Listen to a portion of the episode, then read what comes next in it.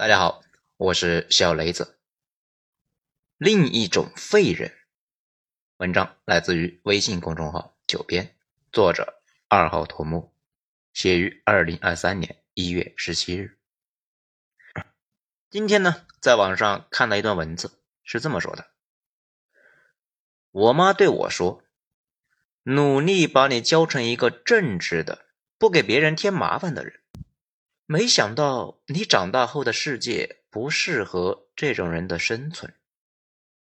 在评论区呢一片附和，大家呢普遍有这样几种感觉：这第一，在这个社会，如果是一个正直的人，那基本就是个任人宰割的人；第二，自己最大的问题就是呢不给别人添麻烦；第三，知道了，别说了，我是废人。看完之后呢，就忍不住思考了一下这个问题。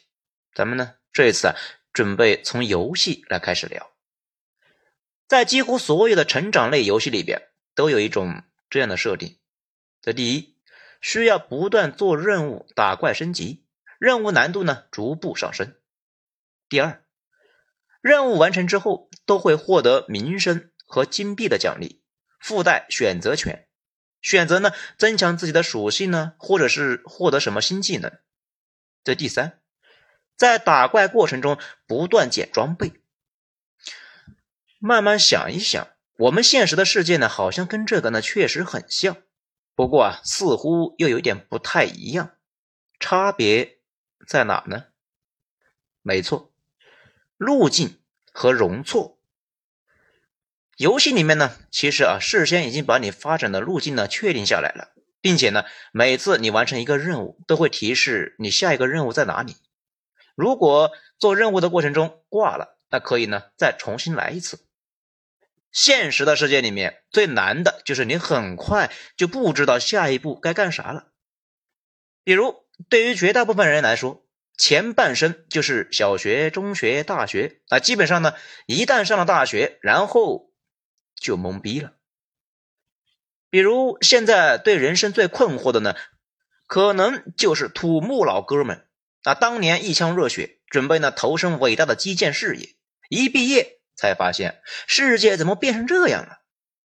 前些年啊比较大火的计算机，如今呢也是遭受重创。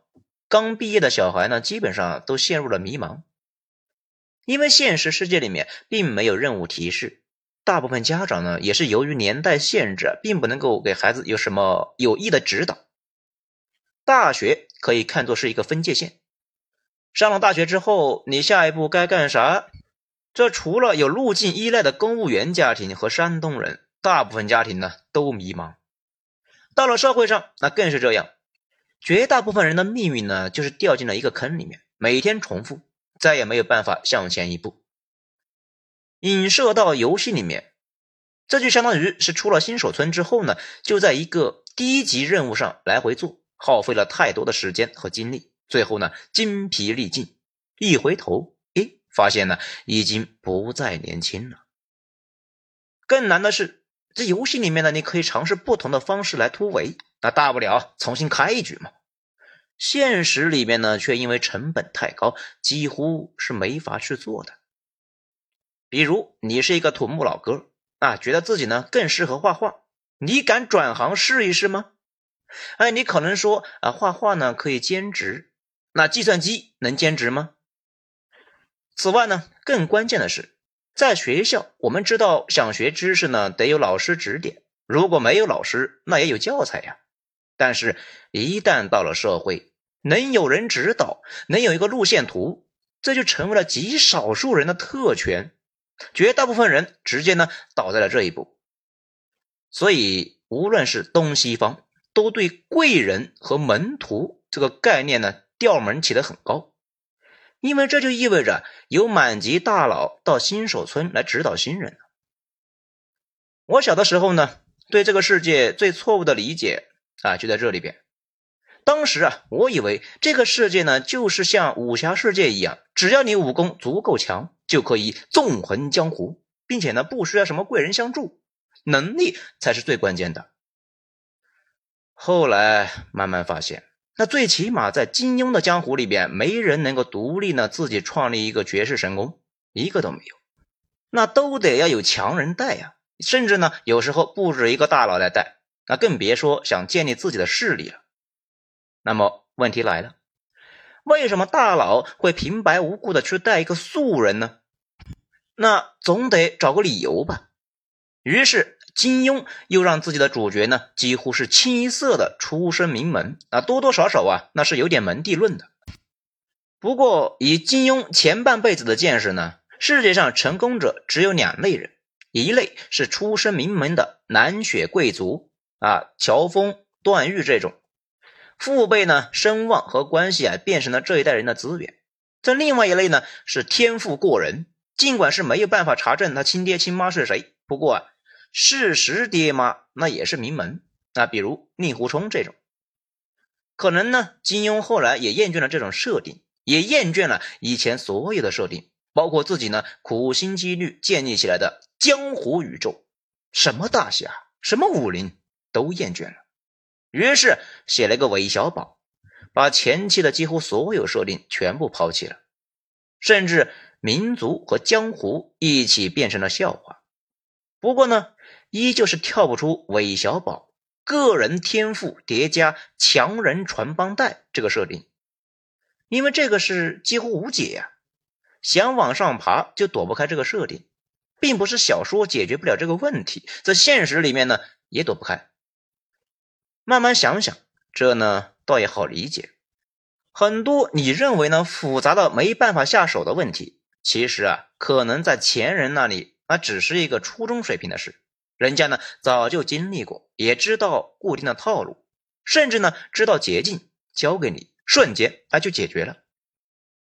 学校里的小学生一眼就能够看出来，他自己呢也知道，社会层面的小学生却不太明显。自己呢，说不定也不知道。再或者，大家玩游戏，应该呢，经常见一些 UP 主们呢，一出新手村就直奔一个藏宝点，在某个犄角旮旯呢，找了一个神装。咱们以前啊，理解不了为什么游戏会有这么个设定，后来呀，慢慢明白了，这才是真实世界的真实样子。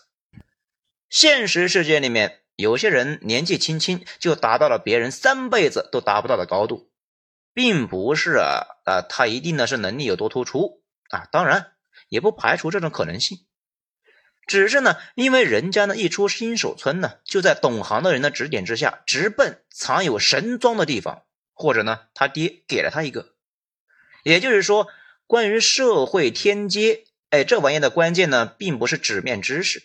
而是由于啊各种错综复杂的关系和隐知识构成的。这玩意儿，如果你独自闯进去，没人带，不是说肯定混不出来，而是说呢，大概率啊不断走弯路，或者呢干脆就在低位循环。这里啊就有一个关键的问题：为什么那些贵人愿意拉你一把呢？除了血缘，啊几乎没有例外的。你们之间能够形成一个互利体系，类似于大学研究生和导师那种关系。他是你老板，你是他员工，你给他打工干活，他呢帮你把学位搞到手。说到这里呢，给大家解释一下正职啊这个事到底怎么用。从上往下想，那就很清楚。如果啊你是个领导，你看着一个小伙子不错啊，准备呢让他替你干活。你希望他是一个什么样的人呢？那你肯定希望他和你呢组成一个队伍，你给他资源和方向，他去干活啊，将来分成。如果表现的不错，你就呢立了功。你升迁的时候啊，自然要把自己的左右手给带上。这种情况之下，你的小弟呢最基础的素质就是呢肯定不能够天天骗你，这成了小组织内耗了呀。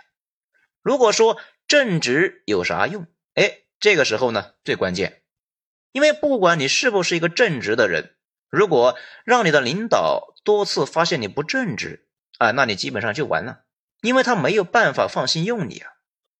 所以说，把一个特定原则希望套在所有事情上面，这本身呢就是一种不成熟。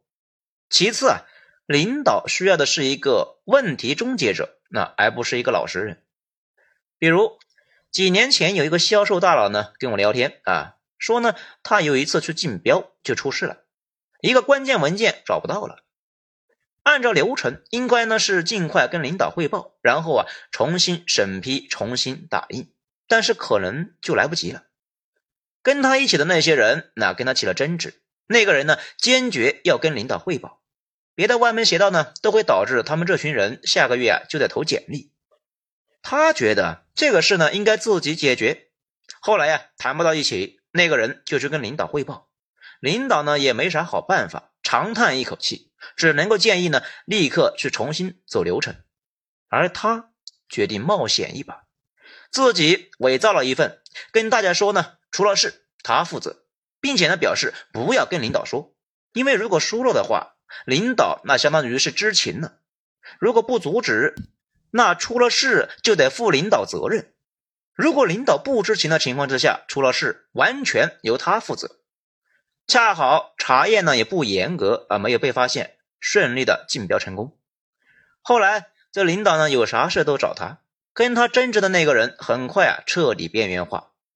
尽管领导知道他这个人并不是什么老实人，但是啊他能够担事，能够解决问题，出了事也不用领导负责，做成了事，领导呢却可以分一杯羹。领导为了自己的位子，只能够选他。其实呢，大家多接触一些就能够发现啊，混到头部的人大部分都是这个样子。为了解决问题，往往呢肯冒险，也谈不上有多正直。你可能鄙视他们，可他们呢确实混得好。真正传统意义上的好人非常少啊，当然呢也不一定是坏人，只是呢解决问题的时候啊啥都干得出来。很多人觉得自己呢吃亏就在于太老实。其实可以呢，再一次从上往下看。如果你让一个领导把你提拔起来，你需要做到啥呢？只有一个词：交付。领导交代下去的事情，他要的是结果。如果每次都能够顺利搞定，时间长了，谁离不开谁还不一定呢。这就是一种互利体。领导走哪，那都得带着你啊。这就好像程序员走到哪。都尽量带着自己的笔记本一样，甚至呢把键盘也带着，用惯了就离不开了。在交付过程中，你再聊正直，那多少有点幼稚了。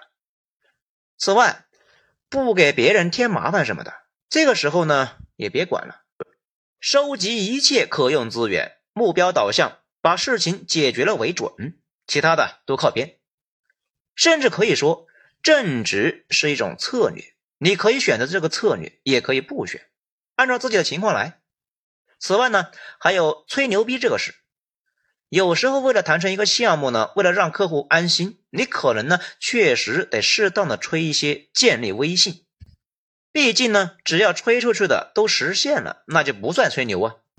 此外，你也可以选择做一个诚实的人啊，让对方呢觉得你可靠。关键是得识别对方到底需要啥。现在想想，大学生和社会人的主要差别呢，就在这里。大学生喜欢聊一些呢根本就没有办法操作的原则，社会人知道啊，这个世界其实就是一个个任务呢组成的，具体任务中原则都是可以动态调整的。这倒是有点像绝大部分的成长类的游戏里边的设定。这话一说回来，游戏也是对现实世界的模拟，当然呢。讲到这里呢，哎，又有人就要说了，机会都给关系户了，那普通人没机会了。